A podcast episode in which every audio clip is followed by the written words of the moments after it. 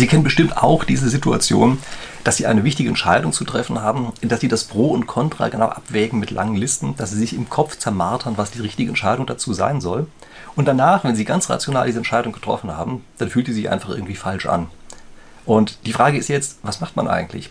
Hört man hier auf dieses Gefühl, was man dort hat? Oder ist das etwas, wo Sie sagen würden, nein, man sollte hier auf jeden Fall genau diesem rationalen Weg der Entscheidungsfindung folgen? Und das ist die Frage, die ich in diesem Video hier nachgehen möchte. Das heißt, ich möchte einfach mal so ein bisschen die Frage stellen, sollten wir uns eigentlich in bestimmten Situationen auf unsere Intuition verlassen? Dazu vielleicht ein bisschen als Hintergrundinformation. Das ist hier, ein Kanal für Spieltheorie und Spieltheorie beschäftigt sich damit, wie man rationale Entscheidungen trifft. Also für den Fall übrigens, dass Sie meinen Kanal noch nicht abonniert haben, dies ist eine gute Gelegenheit, das zu tun, falls Sie für solche Themen interessieren. Also das heißt, es geht hier um rationale Entscheidungen. Und nun ist es so, dass wenn Sie hier verschiedene andere Videos bei mir mal verfolgt haben, wo ich gezeigt habe, wie man sowas macht, dass Sie dann sehen, dass sehr einfache Entscheidungen einfach sehr schnell bereits sehr komplex werden. Wir sprechen häufig davon, dass Strategien explodieren. Ja, also wir brauchen in der Spieltheorie immer Strategien, das sind immer die Entscheidungen, die wir treffen. Welche Strategie wählen wir aus? Und die explodieren ganz schnell, weil schon in ganz einfachen Entscheidungssituationen, also selbst bei vereinfachten Spielsituationen, diese Strategien von ihrer kombinatorischen Möglichkeit her so stark explodieren, dass sie sie eigentlich für praktische Verhältnisse Verhältnisse nicht mehr wirklich verwenden können. Und äh, das ist halt äh, sozusagen die Welt der Theorie. Also in der Theorie sagen wir immer, ja, mathematisch können wir so eine Strategie beschreiben. Ja, und die ist da, aber wir brauchen sie in der Mathematik in den allermeisten Fällen gar nicht wirklich zu beschreiben. Wir brauchen sie sozusagen nicht aufzulisten, sondern wir brauchen bloß zu sagen, sie ist da. Aber für echte Entscheidungen ist es so, dass wir da eben wirklich diese Strategie benennen können müssten. Und zwar nicht nur die eine, die wir machen wollen, sondern eben alle. Und ähm, das heißt, wir brauchen hier einfach Möglichkeiten, die Situation im Grunde genommen noch weiter zu vereinfachen für uns, dass wir überhaupt mit irgendeiner Form damit umgehen können. Also diese Rationaltheorie, die wir haben, die ist dafür eigentlich nicht geeignet. Die Rationaltheorie hat ganz andere Aufgaben. Ja? Die sagt uns Referenzpunkte, die sagt uns Grundmustern von Entscheidungssituationen. Äh, sie lässt uns Dinge wiedererkennen und sowas. Ja? Äh, dafür ist es hervorragend und auch unglaublich wichtig. Aber für viele praktische Entscheidungen funktioniert es einfach nicht wegen dieser kombinatorischen Explosion, unter anderem von der ich eben gerade gesprochen habe. Und Entscheidungen in der echten Welt sind aber teilweise noch viel schlimmer. Also die haben beispielsweise beispielsweise äh, die unangenehme Eigenschaft, dass die Informationen, die sie haben, ungenau sind. Ja, in unseren Spielen ist es immer so, da haben sie eigentlich, also idealerweise eine genaue Information oder sie wissen zumindest, was sie wissen könnten. Sie wissen, was sie nicht wissen. Und selbst das ist ja in der echten Welt nicht gegeben. Also da wissen sie teilweise nicht, was sie nicht wissen oder sie wissen gar nicht, wie genau sie etwas gewusst haben. Sie glauben etwas zu wissen, aber im Ende war es eben doch falsch und sie wissen nicht, mit welcher Wahrscheinlichkeit das der Fall ist. Und äh, das nächste ist, äh, viele Dinge hängen auch noch untereinander ganz stark miteinander zusammen. Ja, also das ist nicht so wie bei einem Spiel, dass sie einfach eine Situation lösen können äh, von dem Rest und dann einfach nur sagen, ja genau, wir betrachten jetzt abgeschottet von dem anderen genau diesen einen Teil, sondern sie haben immer Interdependenzen mit dem ganzen Rest. Und schon diese beiden Sachen führen auch dazu, dass eigentlich eine vollständige Analyse sehr, sehr schwer möglich wird. Also das sind erstmal die Situationen, die wir haben. Und das ist der Grund, weshalb wir mit der Rationaltheorie in vielen echte Weltsituationen eigentlich nicht besonders weit kommen. Und das ist der Punkt, wo die Intuition einsetzt. Da müssen wir uns mal ganz kurz damit beschäftigen, was ist jetzt eigentlich Intuition? Also Intuition hat mehrere wichtige Merkmale. Nämlich zum einen ist es ein vorbewusster Prozess. Also es ist ein Prozess, bei dem Sie nicht durchs Bewusstsein durchläuft. Und Sie können deshalb auch nicht genau sagen, was dort eigentlich abläuft. Es fühlt sich am Ende auf eine bestimmte Art und Weise an.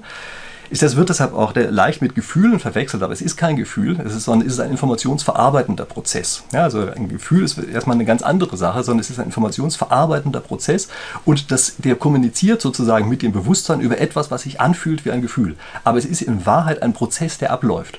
Und zwar ist es ein Prozess, der auf Erfahrung basiert. Also unser Gehirn ist sehr gut darin, Muster zu erkennen.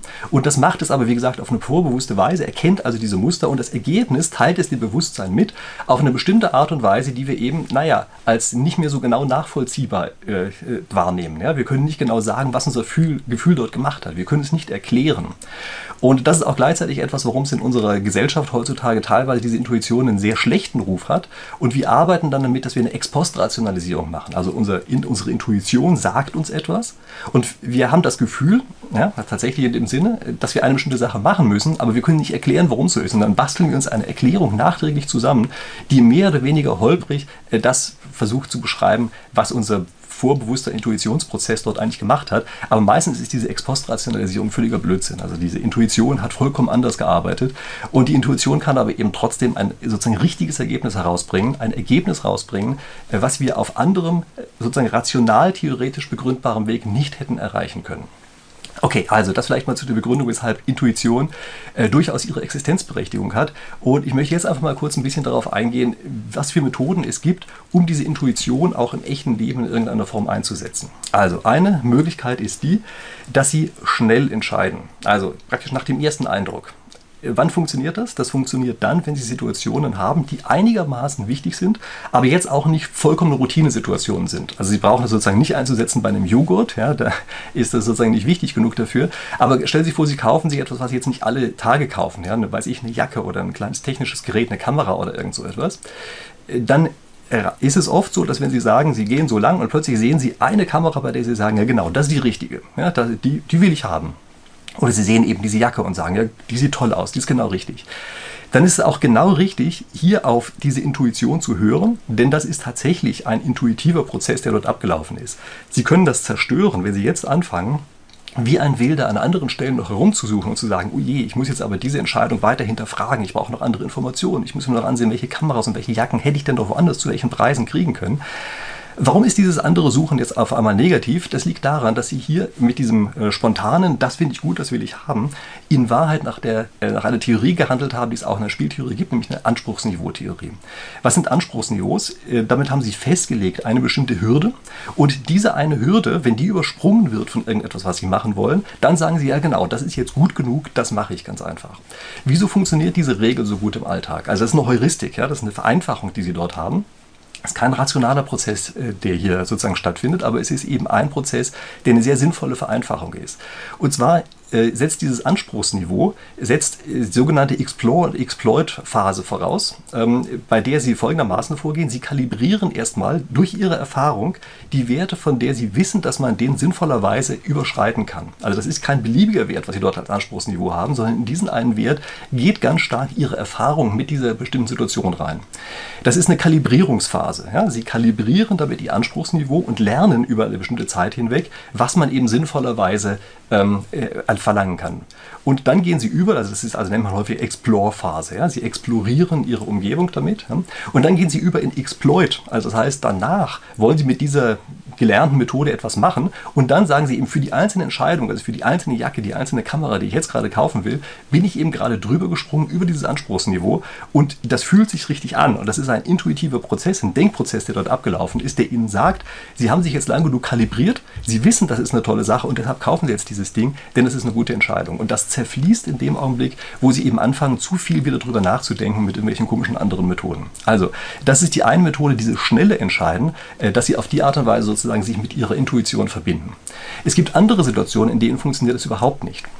Und damit kommen wir zur Methode Nummer zwei, die ich Ihnen sage, um Ihre Intuition zu aktivieren. Ist nämlich genau das Gegenteil. Manchmal müssen Sie sich bewusst runterbremsen. Manchmal müssen Sie ganz bewusst abwarten mit Ihrer Entscheidung.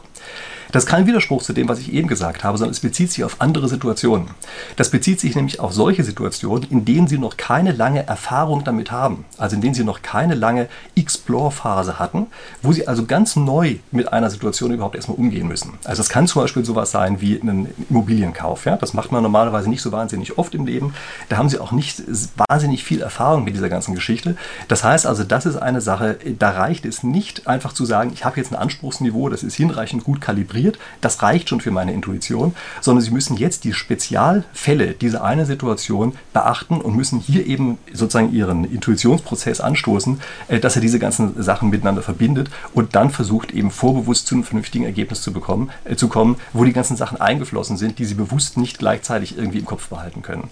Äh, dieser Prozess braucht Zeit und weil er Zeit braucht, das ist der Grund dafür, dass Sie eben zum Beispiel einmal über Nacht drüber schlafen müssen, also mindestens eine Nacht. Ja? Sie müssen da Ihrem ihrem Prozess Zeit geben, äh, abzulaufen. Manchmal reicht es auch schon im Geschäftsleben, haben Sie keine Zeit, äh, Nacht drüber zu schlafen, reicht es einfach eine Pause zwischendrin zu machen. Ja? Sie machen was anderes, machen ganz andere Telefongespräche, machen ganz andere Sachen, gehen einmal Mittagessen oder irgend so etwas. Äh, auf jeden Fall so, dass Sie das entzerren, so dass also Ihr unterbewusster Intuitionsprozess, dass der arbeiten kann und ähm, dann eben ihnen eine Rückmeldung dazu liefert, was jetzt sozusagen ihr Erfahrungswissen, was sie aber nicht greifen können, was also dieses Erfahrungswissen äh, als Ergebnis am Ende ausspuckt. Übrigens ist das der Grund, weshalb ähm, sehr viele Betrüger, so Trickbetrüger, im entscheidenden Augenblick auf einmal ähm, Zeitdruck aufbauen. Ja? Die wissen ganz genau, dass dieser Intuitionsprozess, der ihnen danach sagen lässt, das war fürchterlich und Mist, was ich gerade gebaut habe, dass der ein bisschen Zeit braucht und deshalb versuchen die eben diesen wahnsinnigen Druck aufzubauen, dass sie die Entscheidung von ihnen kriegen, bevor das Ganze abgelaufen ist. Und ähm, die nächste Technik, also sozusagen Technik Nummer drei, um sich mit seiner Intuition zu verbinden, das ist die, dass man das, was man dort erlebt, ähm, was die Intuition ablaufen lässt, dass man das möglichst fühlbar macht. Also Sie stellen sich möglichst genau vor, was die Konsequenzen Ihrer Entscheidung sein werden. Ja, also mit allen Sinnen. Ja. Sie wollen das hören, sehen, schmecken, fühlen. Ja. Alles Mögliche, was dabei dranhängt. Sie versuchen es so genau wie möglich vorzustellen. Und indem Sie es sich genau vorstellen, merken Sie auch, wie es sich anfühlt. Ja, dieses Anfühlen, das ist eben auch das Resultat der Intuition, die dann hochkommt. Also wie gesagt, die Intuition kann ja mit ihrem Bewusstsein leider sozusagen nicht direkt kommunizieren, sondern das ist eben immer was, was sich so anfühlt, äh, fühlt wie solche Gefühle. Deshalb müssen wir mit solchen Techniken arbeiten. Ja. Ähm, wenn das nicht funktioniert, einige haben gute Erfahrungen damit gemacht, dass die sagen, wir nehmen zum Beispiel einen Zufallsprozess. Also wir sagen, ich weiß nicht, ob ich dies so machen soll oder so. Ja dann werfe ich einfach eine Münze, werfen diese Münze, gucken sich aber noch nicht an, was das Resultat dieser Münze ist und überlegen sich jetzt, wie würde ich mich eigentlich fühlen, wenn diese Münze jetzt Zahl zeigen würde. Und wenn sie dann plötzlich sagen, oh je, dann würde ich mich aber total mies fühlen, ich will nicht, dass diese blöde Münze Zahl zeigt, ich will, dass sie Kopf zeigt, dann wissen sie auch, was sie machen müssen. Da brauchen sie gar nicht mehr auf die Münze zu gucken. Ja? Das ist nur eine Technik, um sich selber zu aktivieren sozusagen.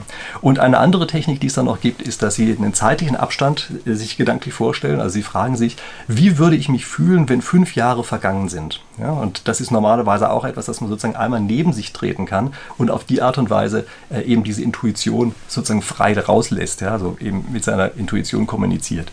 Sie müssen hier an dieser Stelle ein ganz kleines bisschen aufpassen. Es geht ja hier normalerweise um größere Entscheidungen und um seltene Entscheidungen. Und da müssen Sie aufpassen, dass Sie das nicht mit Angst verwechseln. Also Sie kriegen normalerweise bei dieser Größe der Entscheidungen und auch weil die so selten sind, äh, kriegen Sie Angst, und das fühlt sich so an, als würde, Ihre Intuition Ihnen sagen wollen, das ist die falsche Entscheidung. Aber es ist eigentlich nur Angst. Also da muss man leider ein bisschen aufpassen. Das ist eben der Nachteil bei der Intuition. Sie ist eben nicht einfach genau nachvollziehbar, sondern man muss sozusagen ein bisschen Erfahrung damit haben, wie man mit dieser eigenen Intuition eigentlich umgeht. Und das ist auch der Grund dafür, dass die Intuition bei uns kulturell einen relativ schlechten Ruf hat. Also ähm, es ist immer wieder die Situation, gerade im Geschäftsleben, ja, wenn Sie dort sagen, ich konnte das eigentlich nicht begründen, was ich dort gemacht habe, hat sich halt irgendwie doof angefühlt, damit kommen Sie normalerweise nicht wirklich durch und das ist auch nicht das, was von, von einem Manager erwartet. Also es gibt bestimmte andere Situationen, äh, da akzeptiert man das, zum Beispiel bei Börsenhändlern oder sowas, ja, da fängt das gerade so an, dass man das akzeptiert, aber in vielen anderen Situationen akzeptiert man es eben nicht. Und das liegt daran, dass wir eben kulturell eigentlich so ein bisschen davon ausgehen, es muss so etwas sein, was man spieltheoretisch, rationaltheoretisch begründen begründen kann, was man dort macht, ähm, obwohl wir eigentlich genau wissen, dass das in vielen Fällen so nicht sinnvoll möglich ist. Da sind wir in der gleichen Situation, wie heutzutage viele neuronale Netze sind. Ja? Also neuronale Netze sind in unserem Gehirn nachgebaut, das sind künstliche Intelligenzen, die aufgebaut sind, zum, ähm, zumindest von der Grundidee her, äh, wie unser Gehirn. Und die kommen auch mit Ergebnissen heraus, die man nicht im Einzelfall nachvollziehen kann. Die sagen halt einfach, das ist das Ergebnis, begründen aber nicht warum. Und es lässt sich auch nicht von außen herauskriegen, warum dieses neuronale Netz mit dieser einen Begründung rausgekommen ist. Und auch da ist es etwas, das eine unglaubliche Diskussion in der künstlichen Intelligenzforschung stattfindet. Die sagen ja, wenn es noch nicht begründbar ist, nicht nachvollziehbar ist, was soll man denn mit solchen blöden Entscheidungen machen? Also Sie merken, diese fehlende Begründbarkeit, die ein wesentliches Merkmal der Intuition ist, macht zugleich den schlechten Ruf der Intuition aus. Und es wird sogar noch schlimmer. Unser Rechtssystem spricht häufig dagegen. Also stellen Sie sich vor, Sie haben zum Beispiel eine entscheidende Personalentscheidung. Ja? Und die Personalentscheidung sagt, Sie haben zwei Bewerber und den einen, da sagen Sie, dem gefühlsmäßig will ich den einfach nicht haben. Das sagt Ihre Intuition. Ja?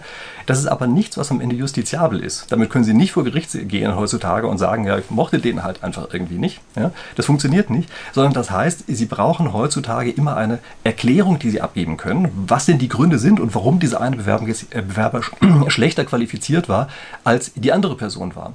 Und das führt für meine Begriffe zu so einer Art Abhak-Juristerei, die sie dort haben. Ja? Das ist so ein, so ein Recht, in dem sie eine Checkliste durchgehen. Und wenn bei der Checkliste die ganzen Kreuzchen gesetzt sind, dann ist alles rechtssicher. Und im anderen Fall ist es nicht rechtssicher, aber dummerweise haben diese ganzen Kreuzchen überhaupt nichts mit dem zu tun, was am Ende wirklich eine gute Entscheidung gewesen wäre. Also das ist leider äh, von daher, äh, wie gesagt, hat eben die Intuition bei uns kulturell einen viel schlechteren Ruf, als sie eigentlich haben sollte. Und äh, gerade bei diesen justiziablen Sachen äh, glaube ich, dass wir da auch wirklich, also gesellschaftlich zum großen Teil in eine falsche Richtung laufen. Ja? Ich habe das auch mal zum Thema Noten übrigens gesagt. Ja? Es gibt auch bei der Notengebung so eine Abhaknotengebung und da bin ich überhaupt kein Freund ähm, davon. Was man jetzt auch noch wissen muss, ist, dass Intuition nicht einfach so da ist, sondern Intuition verlangt, dass man eine Erfahrung mit dieser Situation hat. Also je mehr Erfahrung, desto besser eigentlich. Und nicht jedes Gefühl, was man hat, ist auch zugleich eine Intuition. Also wenn Sie plötzlich am Aktienmarkt tätig werden und Sie haben keine Erfahrung mit Aktien. Ja, sagen einfach, ich habe so das Gefühl, als wäre das hier eine gute Aktie. Da kann ich Ihnen fast garantieren, werden Sie am Ende einen Haufen Geld damit verlieren. Aktienmarkt ist überhaupt nichts für Leute mit Gefühl, sondern das ist etwas für Leute mit sehr viel Wissen, mit sehr viel Erfahrung, sehr viel Verstand, die daran gehen, die aber dann noch in der Lage sind, eben auch ihre Intuition sinnvoll mit einzubeziehen. Es gibt da auch eine ganz interessante Studie zu, ich habe Ihnen in der Videobeschreibung unten mal verlinkt. Ähm, das ist eine, die im Grunde genommen auch sagt, dass Aktienhändler sozusagen ihre eigene Intuition trainieren trainieren und bändigen können. Ja, also man muss eine genaue Analyse machen, muss sich sehr genau mit einer Situation beschäftigen, muss dann aber am Ende es eben schaffen, äh, tatsächlich seine Intuition zu aktivieren und eben nicht nur nach diesem Abhakzeug äh, vorzugehen, sondern eben auch darauf zu achten, ähm, dass das, was sozusagen an Querbeziehungen da ist, was man eben nicht wirklich greifen kann, dass das auf eine sinnvolle Weise mit einbezogen ist. Eben, wie gesagt, durch diese Aktivierung dieser vorbewussten Intuition, ja, was eben ein sehr effektiver Denkprozess ist, aber halt einer, den man dummerweise anschließend äh, nicht genau aufschlüsseln kann. Und man kennt nur das Ergebnis dieses Denkprozesses. Okay, das war mein vielleicht kurzes Plädoyer für intuitives Arbeiten. Ja. Ähm, für den Fall, dass Sie Beispiele haben, wo Sie selber mal intuitiv gearbeitet haben und das völlig dem widersprochen hat, was Sie auf anderem vermeintlich rationalem Wege herausbekommen haben. Also für den Fall, dass Sie solche Beispiele kennen, dann schreiben Sie mir die bitte unten in die Kommentare rein. Ich bin auf der Suche immer nach solchen Beispielen, denn es gibt davon sehr viele. Ja? Äh, aber es ist ein bisschen schwierig dahin zu kommen, wie gesagt, unter anderem, weil viele Leute eben nicht so gerne über ihre eigene Intuition sprechen. Äh, übrigens hängt das so ein bisschen von der Branche ab. Ja? Also wenn Sie mit Sportlern sprechen beispielsweise, die sind häufig stolz auf ihre Intuition. Ja? Sagt jemand, ja, ich habe den Torwart ausgetrickst, ja, das war meine Intuition. Ja? Ähm, da ist man also stolz darauf, dagegen bei Business-Entscheidungen ist es eben oft nicht so. Also gut, lange Rede, kurzer Sinn. Würde mich freuen, wenn Sie mir da solche Sachen in die Kommentare reinschreiben, wenn Sie solche Erfahrungen haben. Ansonsten äh, wäre es natürlich noch schöner, oder nicht noch schöner, sondern dazu, wenn Sie auch noch ganz intuitiv jetzt auf den Abo-Knopf drücken, sofern Sie es denn nicht schon getan haben, um meinen Kanal zu abonnieren. Denn damit stellen wir sicher, dass wir uns nächste Woche hier wiedersehen und ich freue mich darauf, dass das passiert. Bis dahin.